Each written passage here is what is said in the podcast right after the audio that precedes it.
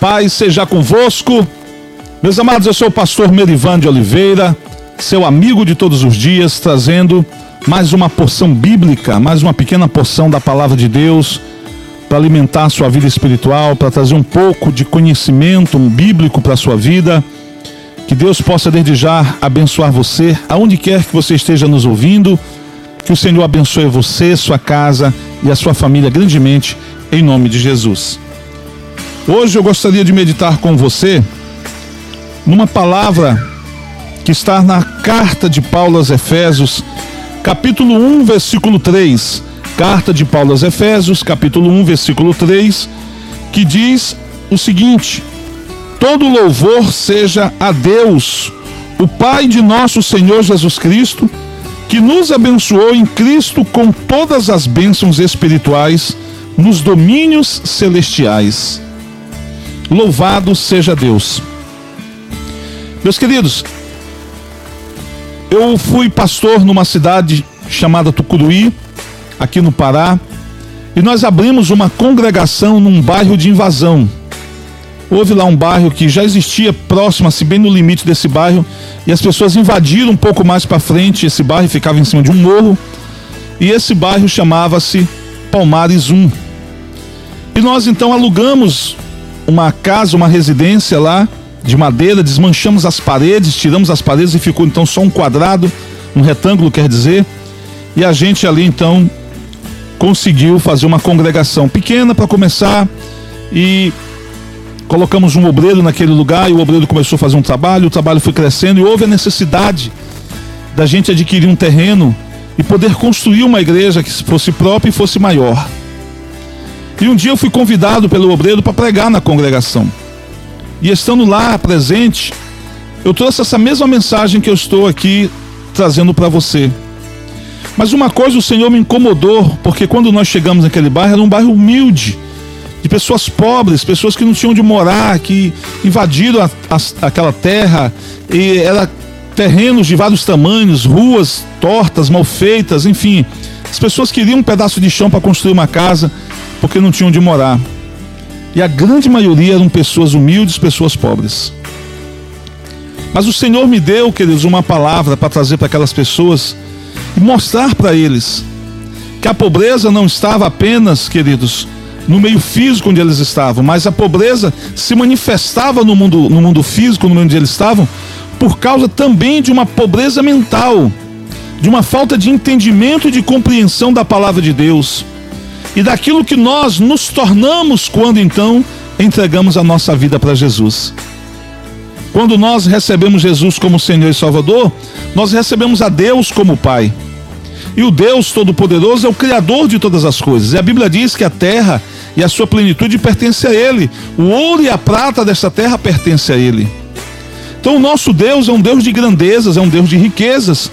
E que poderá sim mudar a nossa história financeira a partir das, da mudança de mente, a partir da nossa mudança de atitude.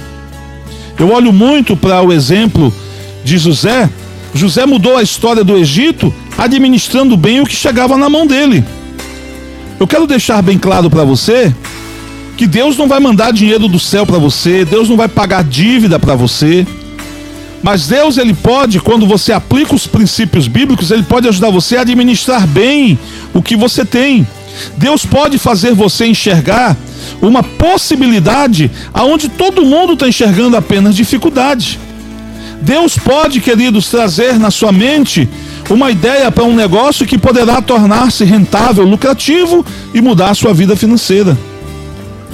Então eu entendo hoje que a pobreza maior, pior de todas, é a pobreza mental. Talvez você vai dizer, mas pastor, a pessoa está com tantos problemas, com tantas dificuldades, com tantas preocupações, como é que ela vai parar para enxergar talvez uma possibilidade? Mas se não tiver, queridos, um momento para você parar, você vai viver nessa vida para sempre. Eu vim de uma família humilde, a minha família passou fome, passou necessidade.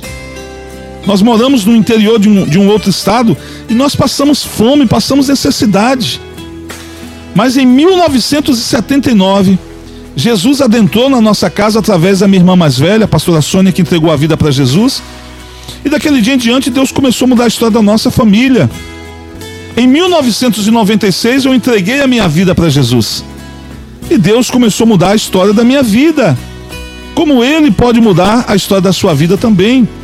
Você olha para o Salmo 84, no final do Salmo 84, do versículo 10 em diante, lá diz que o Senhor nosso Deus, ele é sol e escudo. Ele dará graça e dará honra. Ele não negará nenhum bem aos que andam em retidão.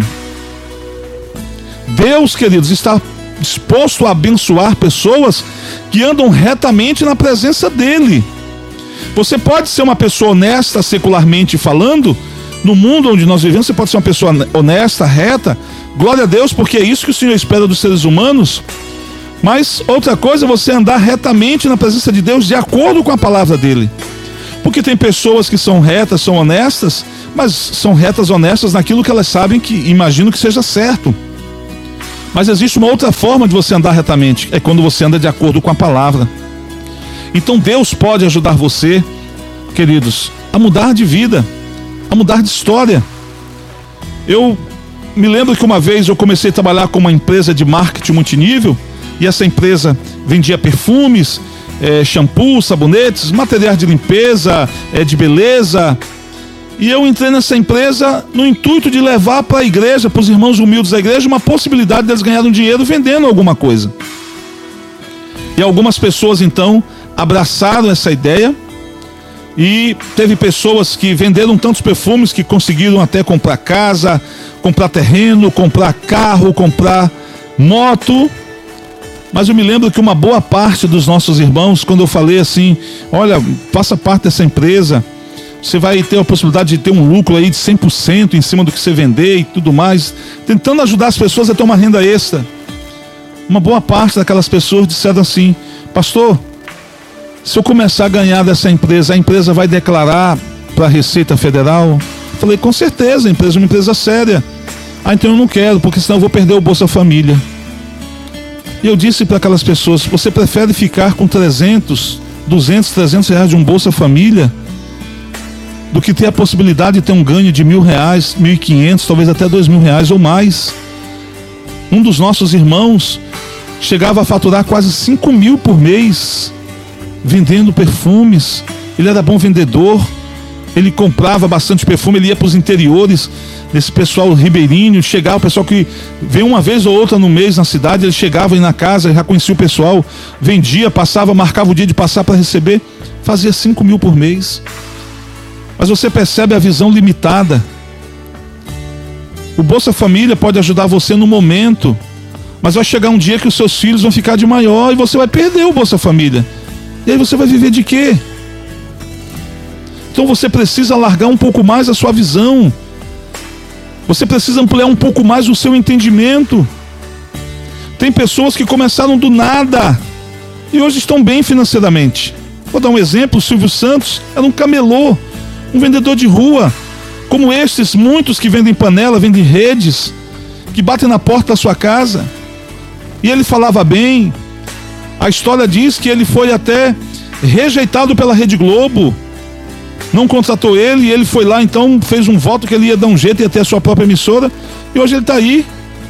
O SBT, eu não sei se é a segunda ou a terceira maior rede de televisão do Brasil. Mas foi alguém que começou lá de baixo.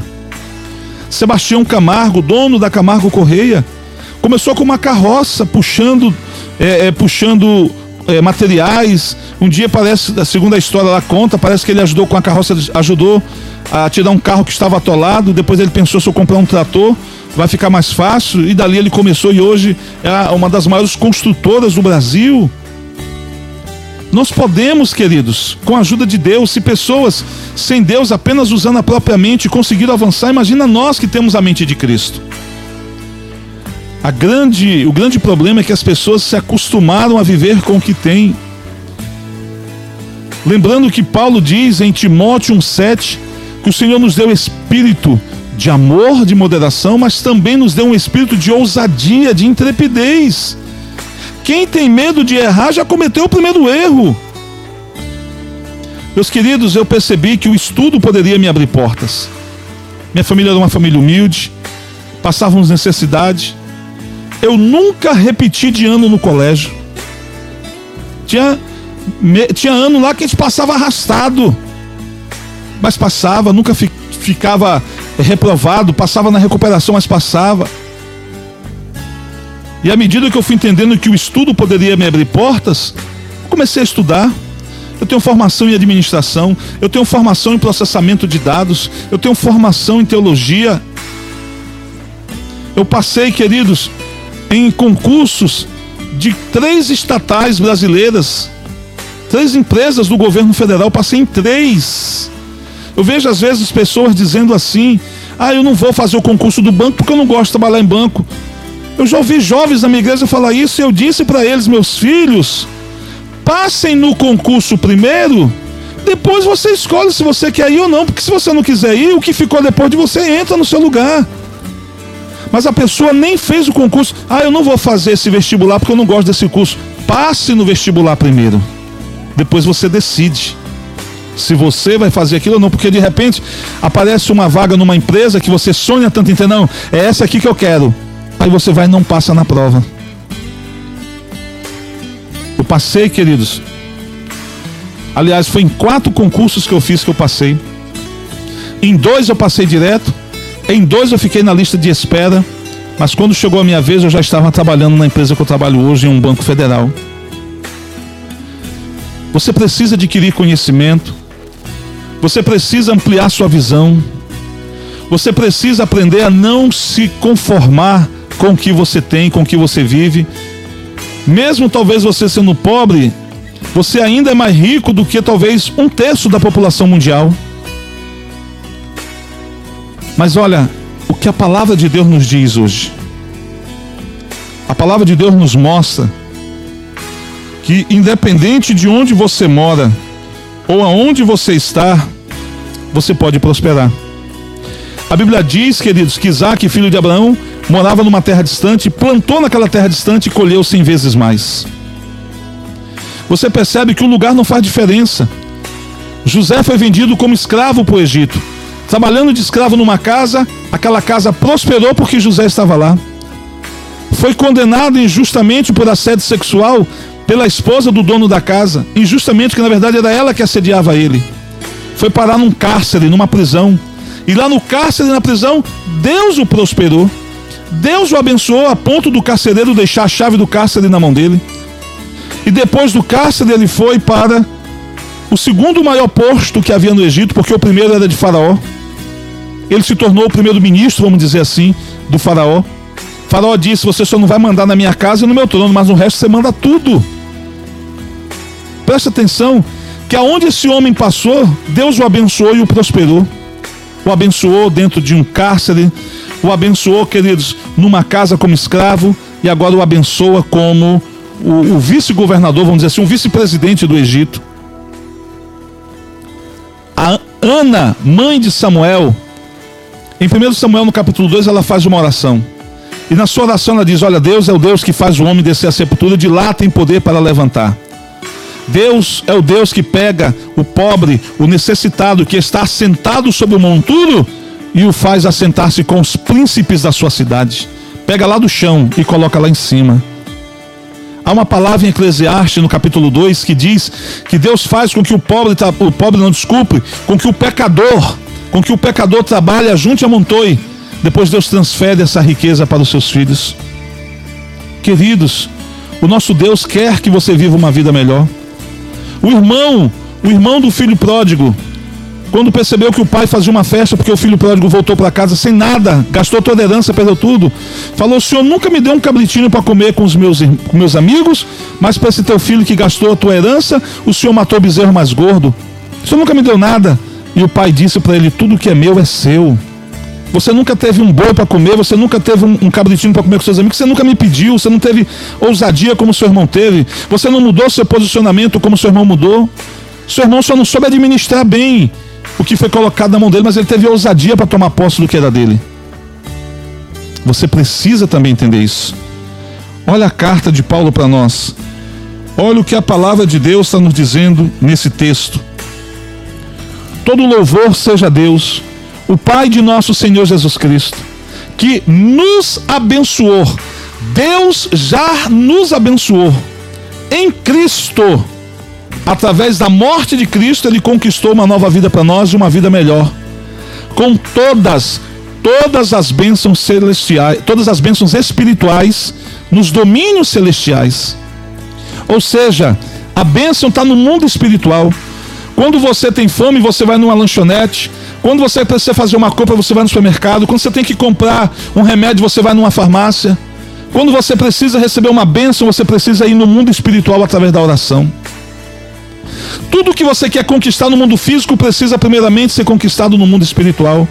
E Paulo está dizendo aqui que Deus, Deus já nos abençoou com todas as bênçãos, inclusive com aquela que você precisa. Está pronta no mundo espiritual, aguardando você ir lá. Através da oração, do jejum, da palavra, do andar reto na presença de Deus, da mudança de mente, de atitude você só vai ter o que você nunca teve.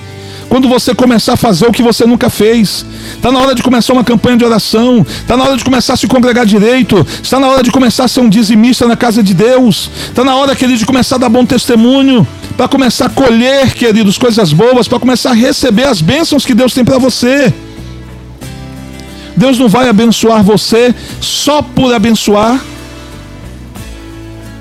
no reino de Deus, queridos, nós não merecíamos a graça de Deus. Graça é favor merecido. A salvação veio até nós através da graça. Mas agora, para ser abençoado, é por merecimento. A Bíblia diz que o reino dos céus é tomado por esforço, e aqueles que se esforçam conseguem se apoderar dele. Então está faltando esse esforço na sua vida, essa entrega maior na sua vida. As bênçãos já estão prontas e estão no mundo espiritual aguardando por você. O seu emprego está lá no mundo espiritual. A sua cura está no mundo espiritual. Esperando apenas por você se posicionar. Tem muita gente, queridos, muita gente que se diz ovelha de Deus, mas está vivendo como bode. Ou você é ovelha ou você é bode. Ou você é servo ou você não é. A Bíblia nos mostra em Malaquias que o Senhor diz: Outra vez vereis a diferença entre o que serve e o que não serve, entre o justo e o ímpio. Deus quer fazer toda a diferença na sua vida, ajudando você a compreender melhor quem você é no corpo de Cristo. Você hoje é filho de Deus, você é filho de rei. Hoje você não tem mais promessa de Deus na sua vida, hoje você tem uma herança de Deus na sua vida. Aquilo que era promessa transformou-se herança no momento em que você entrega a sua vida para Jesus. Mas se você não mudar sua mente, se você não ampliar, queridos, a sua mente, o seu olhar, a sua visão, você não vai muito longe. A tua unção é do tamanho da tua visão. Quanto maior a tua visão, maior unção Deus derramará sobre a sua vida. E a unção que você honra é a unção que você recebe. Então está na hora de começar a mudar o posicionamento de mudar a forma de entender as coisas, começar a enxergar, olhar na ótica de Deus. Moisés pediu para ver Deus e Deus então passou na frente de Moisés e quando Deus permitiu que Moisés olhasse, Deus olhou para Moisés, de, Moisés olhou para Deus de costa, desculpe. E quando Moisés olha para Deus de costa, não é que Deus queria mostrar as costas para Moisés, não. É que Deus queria que Moisés olhasse na mesma direção que ele olha. Quando ele leva Ezequiel para o vale de ossos secos, o que você vê? Ele falou um, monte de ossos secos. Pode porventura esses ossos voltar à vida? O profeta disse: Olha, Senhor, tu podes trazer, tu tens todo o poder. Em outras palavras, aqueles ossos secos eram ossos de um exército que perdeu uma batalha, eram ossos de derrotados. Em outras palavras, é Deus dizendo para o profeta: pode porventura o derrotado, o fracassado, o falido voltar a vencer? E o profeta disse: Pode, Senhor, pode pelo teu poder. No poder de Deus, você que já faliu, você que já fracassou, você pode vencer. Depende apenas de uma mudança de pensamento, uma mudança de atitude. Amém? Deus está esperando a sua mudança. Mudança de atitude, mudança de pensamento para ele começar a mudar a tua história, começar a mudar a sua vida. Eu quero deixar essa palavra para você no dia de hoje. Que o Senhor, nosso Deus, queridos, possa te abençoar grandemente e que você possa tirar proveito dessa palavra e aplicá-la na sua vida. Que o Senhor te abençoe e te guarde. Paz seja convosco. Até a próxima mensagem, se assim o Senhor nos permitir.